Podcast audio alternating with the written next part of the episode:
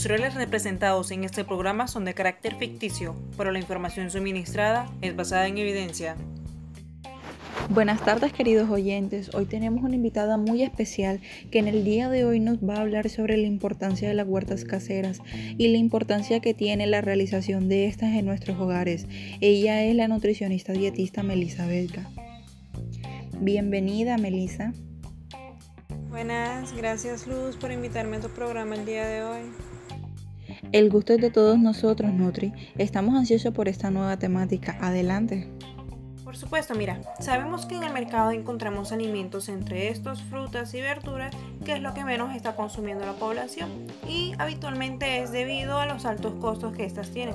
Entonces, la idea es crear un huerto en casa, un cultivo en casa, porque no solamente nos permitirá tener un acceso fácil y disponibilidad de alimentos, sino que al tenerlos disminuimos también los gastos en el hogar que podemos invertir al comprar proteínas de mejor calidad.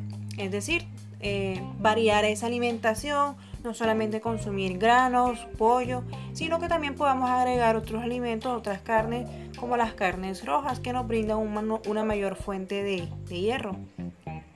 Debemos saber que el cultivo en casa no solamente trae beneficios en la economía y en la nutrición del hogar, sino que también va a traernos beneficios emocionales.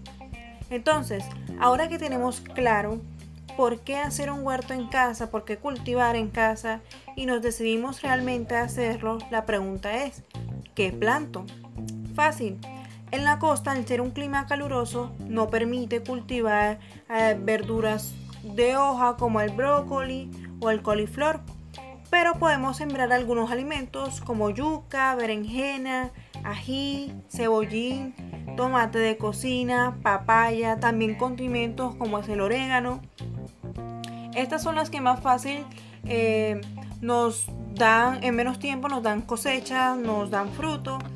Sin embargo, también podemos plantar otros, otros tipos de, árboles que nos, nos, darán un buen fruto a un, a un largo plazo, como podría ser el, el mango, la guanábana, el melón, limón, guayaba, ciruela, entre muchos otros.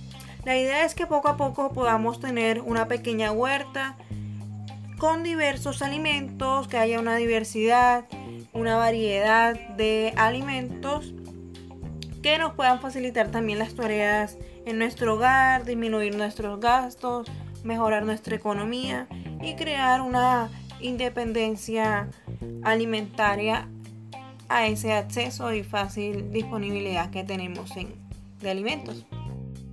Muchas gracias Melissa por brindarnos toda esta nueva información sobre las huertas caseras para el hogar y por acompañarnos el día de hoy.